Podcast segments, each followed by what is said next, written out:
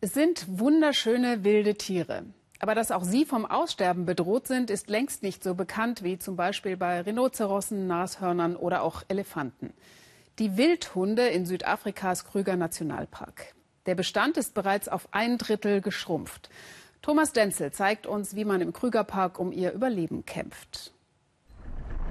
Es sind nicht die Paviane, die Antoine Marchal interessieren und auch nicht die großen Tiere, auf die die Touristen so scharf sind.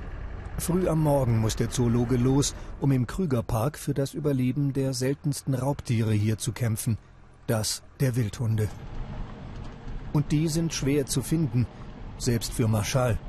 Er ist Belgier, aber arbeitet schon viele Jahre hier. Löwen sind in der Nähe. Gemeinsam mit den Hyänen die größten Feinde der Wildhunde, erklärt Marschall. Die Hunde halten sich dann fern. Im Rudel trägt einer der Wildhunde einen Sender. Marschall hofft so, den Tieren auf die Spur zu kommen. Die Sonne ist jetzt schon sehr stark. Das wird ein sehr heißer Tag. Und wenn es heiß ist, verstecken sich die Hunde im Schatten. Wir müssen sie finden, solange sie noch in Bewegung sind. Doch Marschall empfängt kein Signal. Drei Stunden sucht er vergeblich.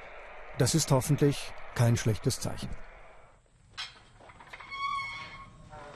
Marschall zeigt uns das Gehege, in dem er einige Wildhunde hielt, bevor er sie auswilderte, und die Knochen, die sie hinterlassen haben. Auswilderungsprogramme sollen verhindern, dass die Tiere aussterben. Den Moment der Freilassung hat Marschall gefilmt. Das größte Problem war, die Tiere aneinander zu gewöhnen, denn sie kamen aus ganz verschiedenen Teilen des Landes. Wir haben sie betäubt und dann ihre Körper aneinander gerieben. Als sie wieder wach wurden, konnten sie ihren eigenen Geruch an den anderen Tieren riechen. Von da an haben sie sich wie ein gemeinsames uh, Rudel verhalten. Nur noch 130 Wildhunde gibt es im nördlichen Krügerpark. In 20 Jahren sind die Rudel auf ein Drittel geschrumpft. Marschall führt darüber Buch, aber über die Ursachen rätselt er noch. Uh, es könnten von Haushunden eingeschleppte Krankheiten sein, wie Tollwut und Hundestaupe. Es könnte daran liegen, dass es zu viele andere uh, Raubtiere im Park gibt, Löwen und Hyänen, die ihnen die Beute streitig machen. Vielleicht aber gibt es auch einfach zu wenige Beutetiere. Und manchmal verlassen die Hunde den Park und geraten dort in Tierfallen. Früh am Morgen, zwei Tage später. Von den Wildhunden weiter keine Spur. Antoine Marchal war regelmäßig im Busch unterwegs, aber bisher ohne Erfolg.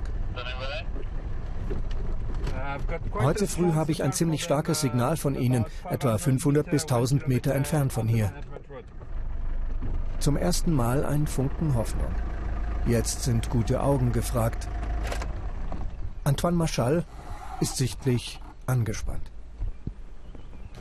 Hier, da ist einer. Und dann auch der Rest des Rudels. Die Hunde haben eine Antilope erlegt.